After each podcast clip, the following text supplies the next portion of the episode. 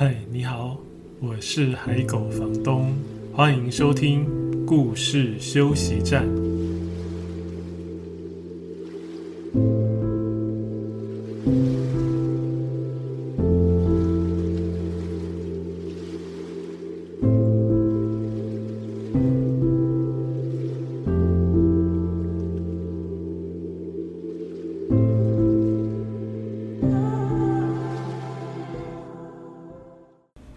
收听的是故事休息站 Podcast 节目的第三十集，时间真的是过得太快了，十天一集，十天一集，然后很快就到了新的一集，而且今天这一集是在六月三十号播出，也就是今年二零二一年又过了一半了，真的是太夸张了，一年又一年的这样过，嗯，想起来，比如说二零二一。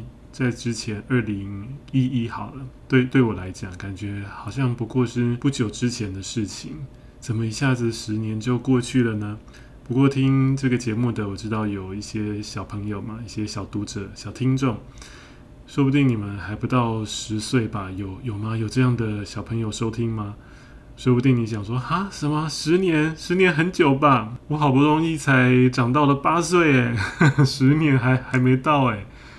但是相信我，那个时间啊会过得越来越快，所以二零二一年已经过了一半喽。今年你本来想做的事情有做到多少了呢？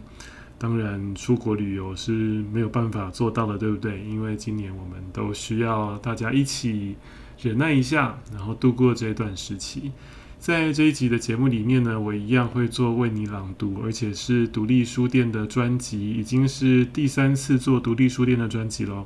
今天的第一间独立书店呢，我还没有去过，然后我非常的好奇，因为它是在台湾最南端的书店，在恒春的书店，叫做红气球书屋。我会知道这间书店是啊、呃，前一阵子出版社的编辑我们在做啊、因为我七月会有一本绘本发光的书出版嘛。本来之前编辑有在提议说，他很希望可以有机会我们到最南端的书店去做一场分享会，不过因为疫情的关系就没有办法了。好，所以我是因为这样子知道红气球书屋的。红气球书的主人为各位选的书呢，是也是我非常喜欢的一本书啊、这本书叫《理想的下午》、呃，理想的下午。然后它有一个副标题叫《关于旅行，也关于晃荡》。听到这个书名，我当初一看到就好喜欢哦。关于旅行，也关于晃荡，好像无所事事的那样。我们之前有一集节目也谈到很多真正有用的事，其实是看起来没有用的事，对不对啊？有机会各位可以回去听一下那一集，那一集是第二十五集，真正让我们好好活着的都是无用的事物。当年我在看舒国治先生的一些作品的时候，就有这种感觉，就是他好像写的是很日常的、很小的事情，他走在街道上。看到的、听到的、闻到的这些小小的事件，然后引发他的感觉。啊、我很喜欢舒国治老师的另外一本叫做《门外汉的京都》，门外汉的京都，因为我自己很喜欢京都这一座城市啊。然后今天红气球书屋的主人为各位选的《理想的下午》里面的赖床这一篇啊，这一篇散文的一小段，那我来读给各位听。呃，在朗读之前，我先跟各位预告一下，如果你没有读过苏国志先生的作品，或者是你是小朋友的话，苏国志先生的作品呢，他的文字有一点呃，没有这么白话文的感觉哈，就有时候他的用词有一种很特殊的味道，也不是文言文哦，也不是古文哦，但是就是有一种非常独特的属于他的口气跟语调，所以有些词你。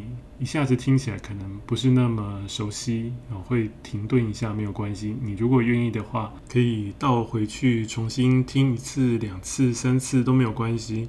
如果你真的还是有一些字听不懂，也无妨，你可以猜一猜。或者，我觉得舒国治先生他的文章最有意思的地方就是节奏感，慢慢的节奏感。最好的话当然是你可以有这本书亲自读读看。不过这本书可能对小朋友来讲还稍微早一点。可是如果大人有读这本书，你发现爸爸妈妈在读的话，偶尔你也可以请他们念一两段给你听听看。听听跟平常我们习惯听到的不太一样的文雅、有特殊味道的文字，也非常有意思哦。那我就来先为各位朗读《红气球书屋》的主人选的这一段赖床。有一种坏习惯，小时候一直改不掉，到了年岁多了却不用改，自己逐渐就没有了。赖床似乎就是。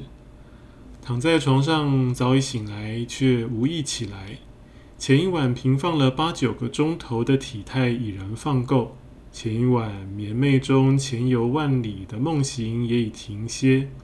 然这针蓝鼓犹愿放着，梦境后的游丝有想飘着。这游丝不急不离，勿住勿忘，一会儿昏昏默默，似又要返回睡境；一会儿。圆圆密密，似又想上游鱼泥丸，深浸于杳冥之中，心沉于无何有之乡。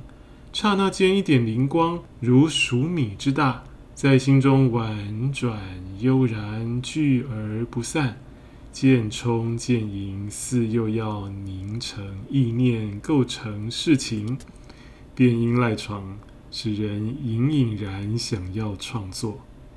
赖床是梦的延续，是醒着来做梦，是明意识却又半清半懵的往下胡思滑想，却常条理不问，而又天马行空、意识乱流、东跳西蹦的将心思涓滴推着。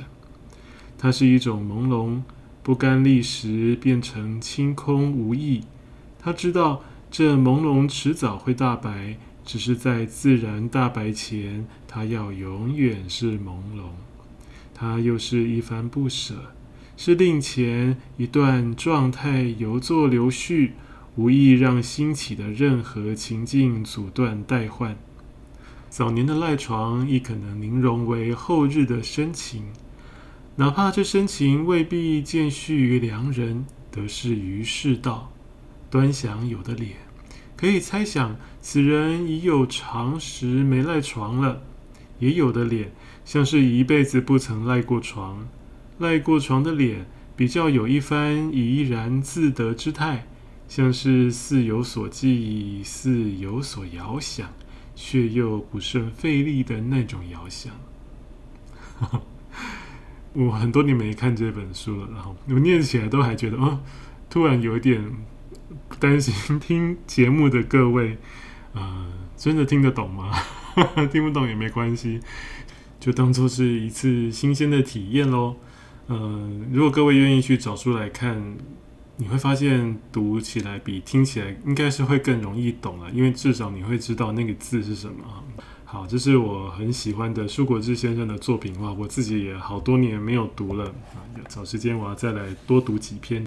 呃，红气球书在八月跟九月都会有呃特别的活动，为他们呃宣传一下。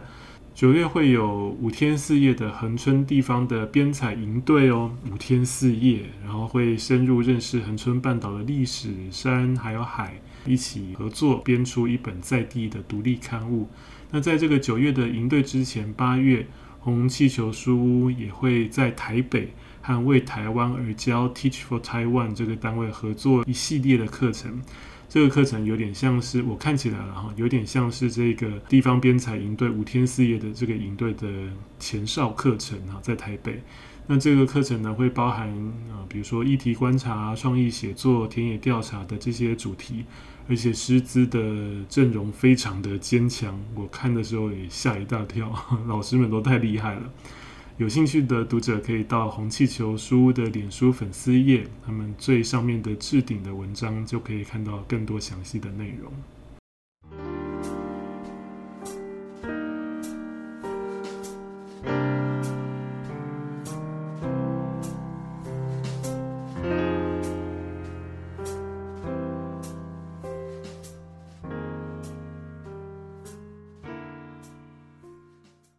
第二间为各位选书选文推荐的书店是台南的乌邦图书店。这间书店我有去过，然后是在台南运河旁边哦。据说后来在台南市的图书馆总馆也开了一间分店，而且也非常漂亮。我去的是应该是叫环河店吧，乌邦图书店的环河店。那时候我下午过去的时候，坐在大片的落地窗前面啊，喝咖啡 看书，前面就是运河，哇，好漂亮！但是有点热，太阳那时候刚好是西晒进来，所以我就换到里面一点的位置，但是远远的看着大片落地窗外面的风景，也非常的舒服。乌邦图书店为各位选的书是《就是走路，一次一步，风景朝你迎面而来》。这个是挪威的作者的作品。那他选了一小段，我来读给各位听。有时候走路就是展示内在的发现之旅，周围的建筑、脸孔、标志、天气和气氛会塑造出不一样的你。也许我们生来就是要走路的。即使在大城市也一样，走路结合了移动、谦卑、平衡、好奇、气味、声音、光线。如果走得够远，还有渴望，有如伸手寻找某样东西却找不到的感觉。葡萄牙人和巴西人用一个难以翻译的字眼来形容这股渴望：saudade。这个字包含了爱、痛苦和快乐，可以把它想成是让你不安的喜悦，或是带给你充实的不安。Saudade，那这个字我特别去查了一下，我发现书店主人们阅读的品味都超好的，所以我有时候看到他们的选文，我真的也得啊、找一下资料，做一下功课。Saudade，我去查发音应该是这样子啦，葡萄牙文。Saudade 这个字我印象中好像以前在哪里看过，但是不太确定。后来去查，发现它跟乡愁有一点像，但是又不完全一样。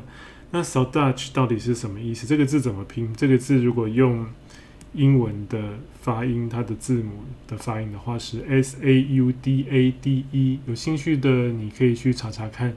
甚至你也可以到 YouTube 里面去打这个字来找，也会有一些以这个词为名字的歌哦。然后听起来真的有那种夹杂着有一点欢乐、有点思念，然后思念当中你想到以前快乐的事情现在已经不在的那种微微的惆怅啊。这个字真的好难解释哦。呃，有时候有一些外语的字很难直接翻译成我们理解的词，对不对？因为那个词它所在的背景情境可能很不一样。但是有兴趣的朋友，你可以真的去 YouTube 打这个字 S A U D A D E，找到一些歌来听，你就可以感受一下那一个情绪大概是什么。用音乐来理解一个词，也许也蛮有意思的。你喜欢走路吗？我以前小时候不太喜欢走路，我就觉得走路很累。但是不知道到什么年纪之后，突然很喜欢走路。嗯，有时候坐车，比如说坐公车啊，或坐捷运，有时候会提早一站下车，然后就多走一段路。啊，故意走进小路，不要走在大马路上，因为空气也没那么好。走进小巷子里，弯弯绕绕，然后看到以前不太会去注意的一些城市的小细节、小角落，很有意思。好，乌邦图书店呢，如果各位有机会到台南去的话，一定要去看看哦。我下一次如果去台南的话，我也非常想去他们在台南市图书馆总馆里开的新的分店，因为我有上网去查一下啊，店里的照片真的是太漂亮了。虽然现在是在疫情期间，但是乌邦图书店也还是有。维持线上私讯来订书或者是询问查询书本的服务哦。那如果有在线上跟他们买书订书的话，他们也会协助寄送或者是面交，所以一样可以跟乌邦读书店买书。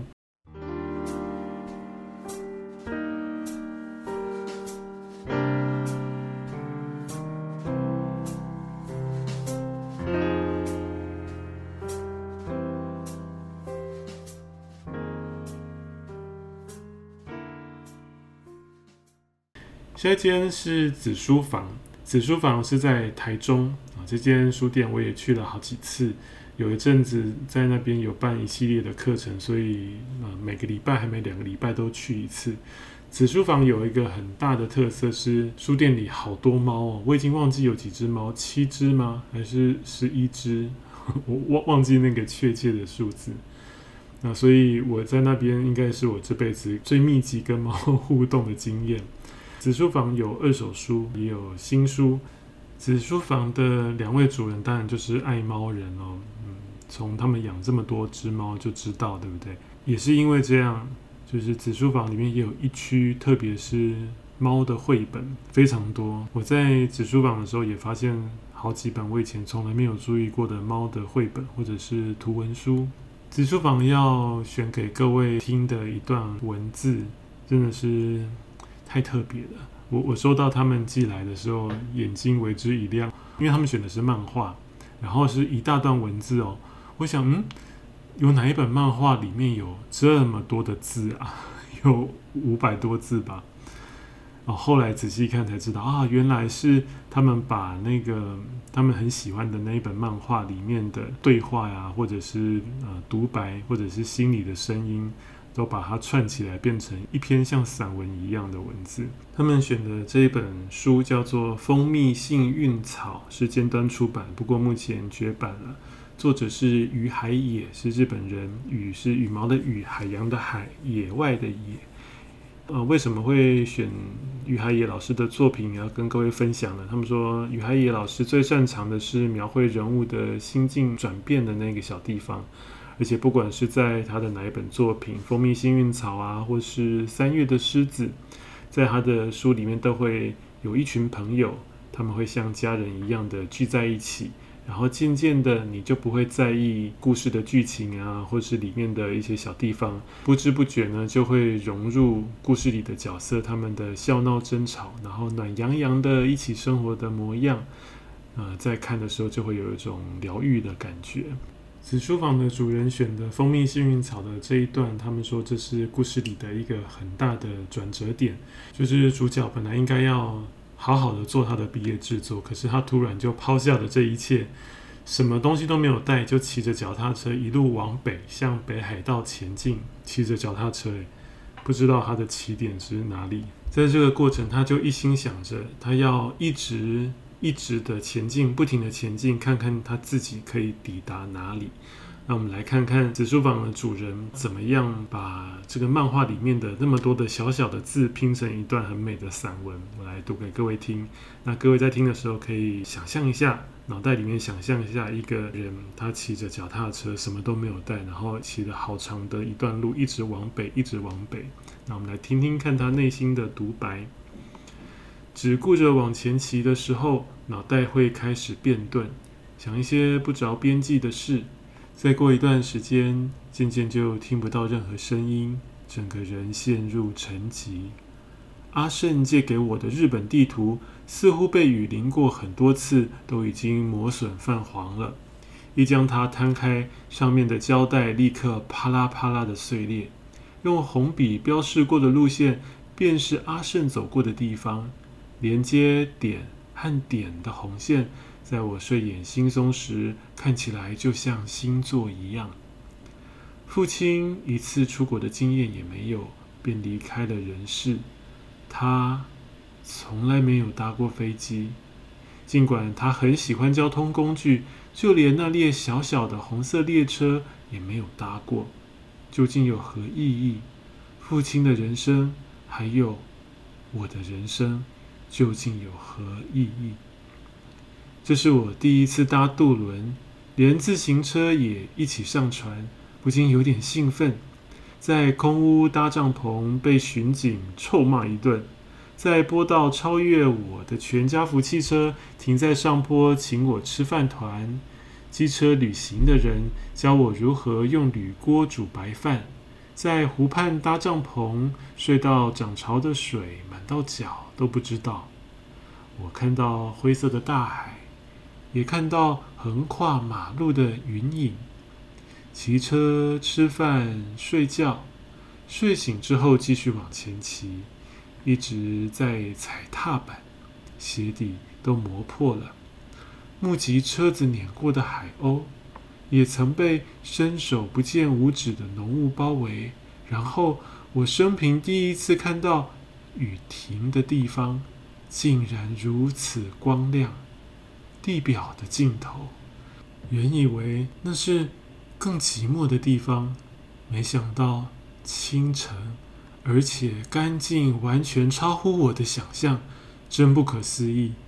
看似远方的边界，实际上却和那间公寓的房门紧紧连接在一起。打开门，走出去便能到任何地方，不用青春十八车票，无需银河铁道的绿色车票。就算两手空空，只要一左一右的踏出双脚就行了。连小学生也知道，不，就连我也知道。不过，直到我来到这里前，却无法领悟其中的道理。有幸见到这样的风景，真是太好了。回去吧，回到你的，还有我的，大家居住的地方。回去吧。再度踩着踏板，次数就和去程一样。我一直有个想法：如果不回头的话，我究竟能跑多远？当时会不顾一切往前冲的理由，我终于懂了。拉开距离之后，我才能确认身后的种种对自己而言到底有多重要。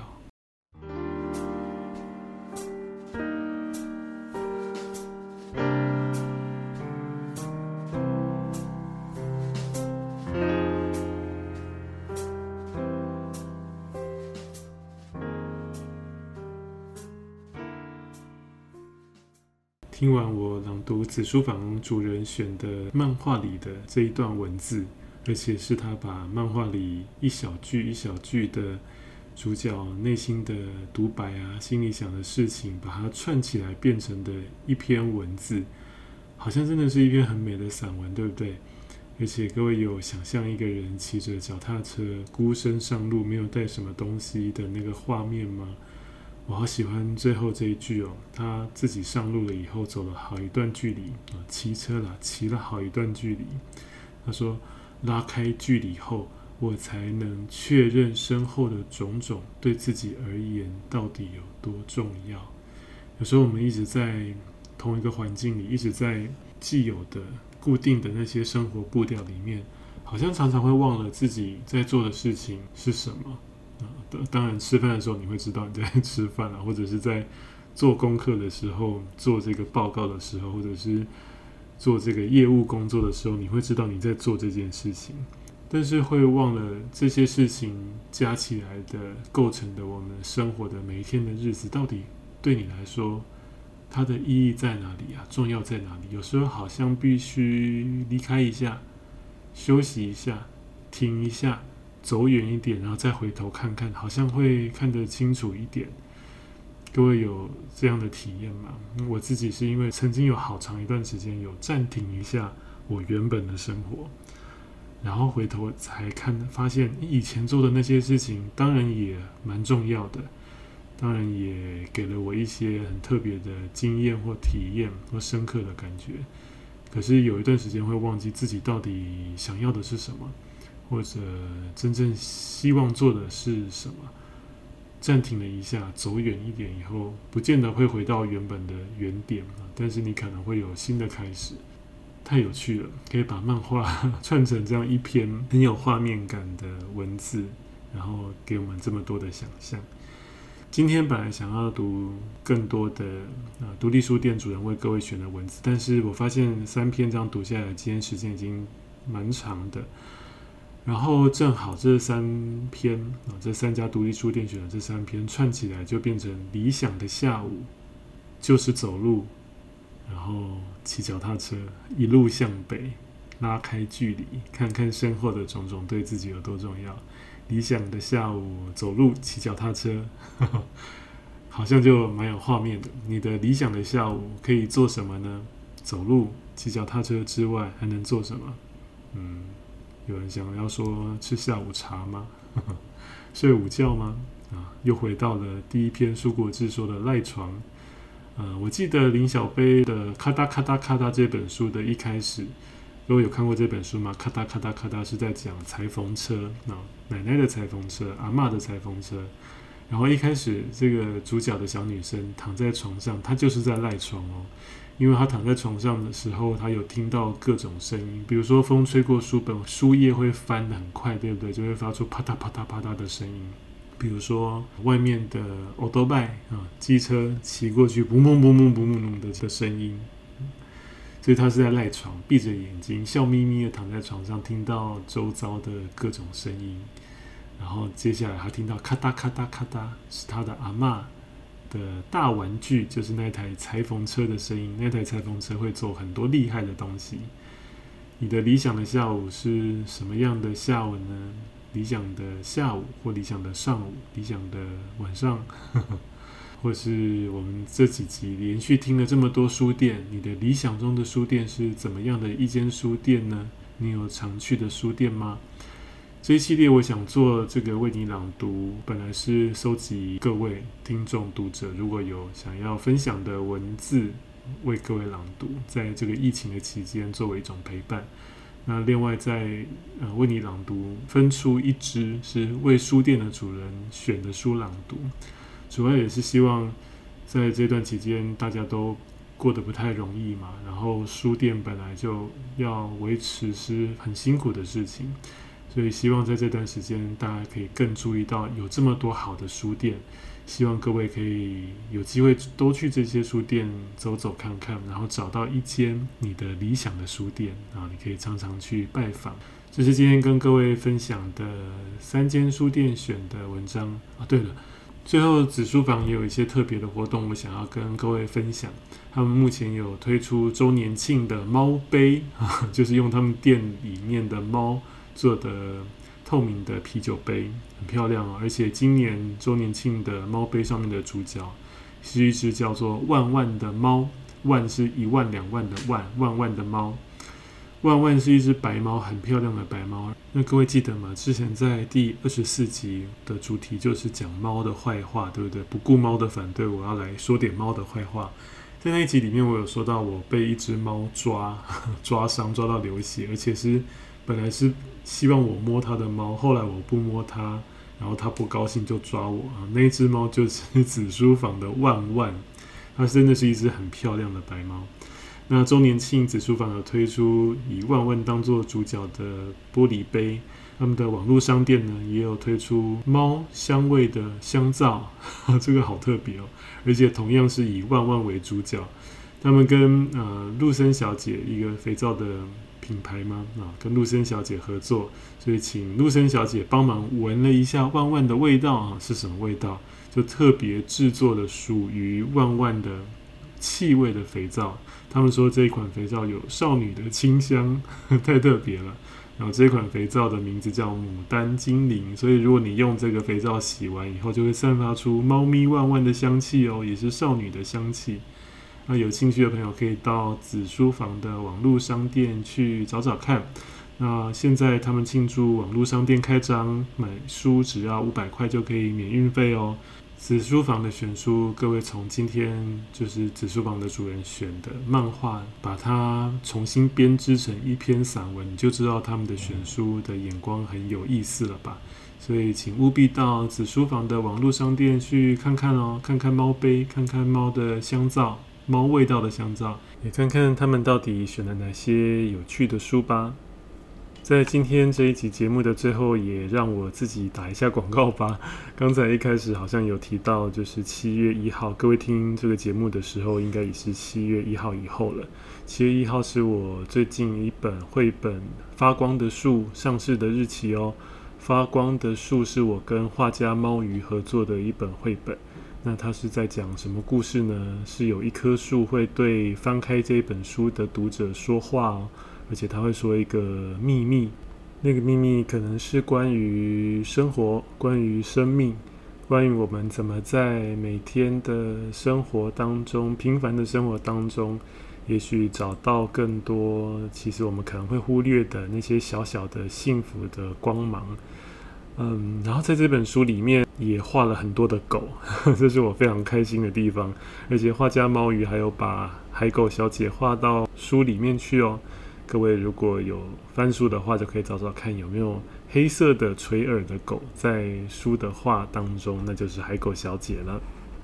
本来出版社维京出版社有安排了几场现场的新书分享会，但是就遇到这一波的疫情，就没有办法举办。但是我们有把它转成线上的分享会，那会跟三间独立书店，分别是桃园的小兔子书房、台中的晨曦社，还有高雄的小房子书铺合作。我们会办三次三场的线上分享会。啊、那因为是线上的活动嘛，所以不管你是在哪个县市，其实都没有差别，你都可以报名参加。甚至你不是住在台湾，是住在国外，如果你有兴趣的话，也欢迎来参加这个线上的分享会。那就请注意这三家书店的脸书讯息，或者是海狗房东绘本海选的脸书专业，或是画家猫鱼的脸书专业，或是维京出版粉丝团啊，都会有相关的资讯。那如果日期跟场次还有报名链接公布之后，有兴趣的朋友要赶快报名参加哦，看看这棵发光的树到底要跟我们说什么有关生活跟生命的幸福的小小的秘密。我很希望你能够听得到。如果你喜欢今天的节目，欢迎分享给可能有兴趣的朋友。如果你是透过 Apple Podcast 收听，也欢迎留下评语和星星评鉴。如果有更多的建议或是想要告诉我的话，也可以加入脸书社团“海狗房东的故事休息站”，在上面留言告诉我。另外也欢迎追踪海狗房东的脸书专业和 instagram 只要输入海狗房东就可以找到。在这些版面上我也会另外推荐分享更多好听的故事还有绘本作品。在这一集的故事休息站节目里面你有得到一点点休息的感觉吗？谢谢你今天的收听我们下一集再见。